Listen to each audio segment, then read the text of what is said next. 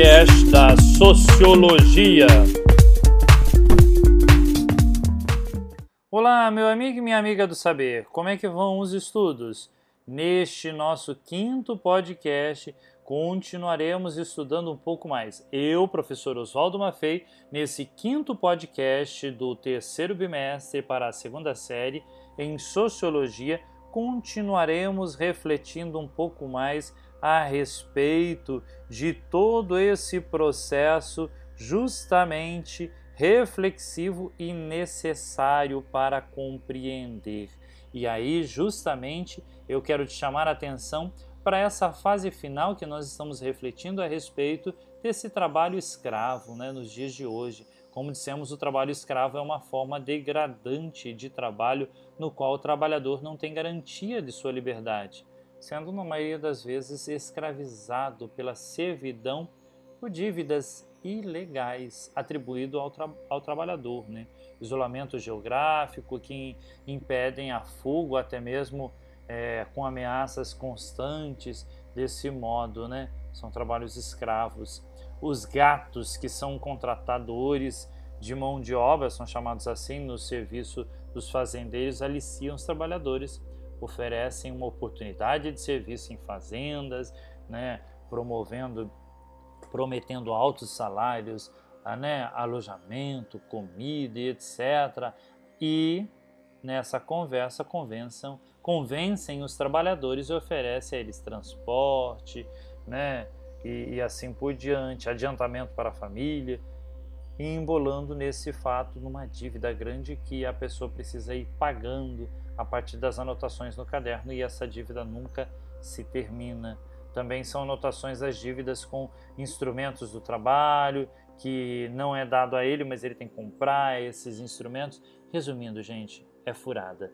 As dívidas e as ameaças físicas tornam-se correntes e tiram a liberdade do trabalhador escravizado. De vez em quando você vê noticiário notícias como essas ruins, né, que falam a respeito disso.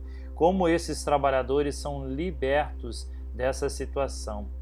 Os chamados grupos móveis de fiscalização, formados por auditores fiscais do trabalho, procuram então aí trabalho junto com a polícia, fiscalização nas propriedades e vão em cima mesmo por conta dessa situação do trabalho escravo.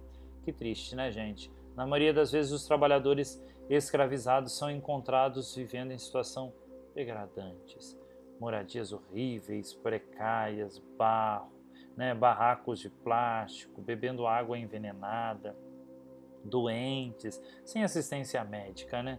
Na zona rural, a pecuária é uma das principais atividades que utilizam o trabalho escravo para a defesa, como derrubada de uma mata para pastagem né, retirada de plantas indesejáveis com uso de venenos, ou seja, é um trabalho escravo mesmo.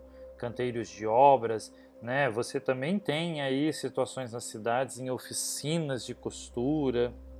Até na Grande São Paulo, recentemente saiu o noticiário né, no, no, no Brás que foi é, encontrado, denunciaram com um clandestino, né, traz trabalhadores de fora e aí por diante não só lá, mas em outros estados. Quanta forma! São formas, sim, não legais que acontecem justamente. E aqui a gente traz você a essa reflexão para entender esse processo todo e compreender como é que se dá tudo isso. Bom, meu amigo e minha amiga, eu espero que você consiga de fato identificar os processos de regulação essa flexibilização dessas relações de trabalho que acontecem. Falamos um pouquinho sobre essa escravidão que acontece, essas possíveis formas ruins que precisam ser cuidadas, combatidas. É lógico que graças a um, uma resposta ao capitalismo brasileiro, né, o capital pelo capital, mas o humano também é importante a gente pensar em relação a isso. Ficamos por aqui, meu amigo e minha amiga. Fique bem, fique em paz. Até mais. Tchau, tchau. Você acabou de ouvir o podcast da Sociologia.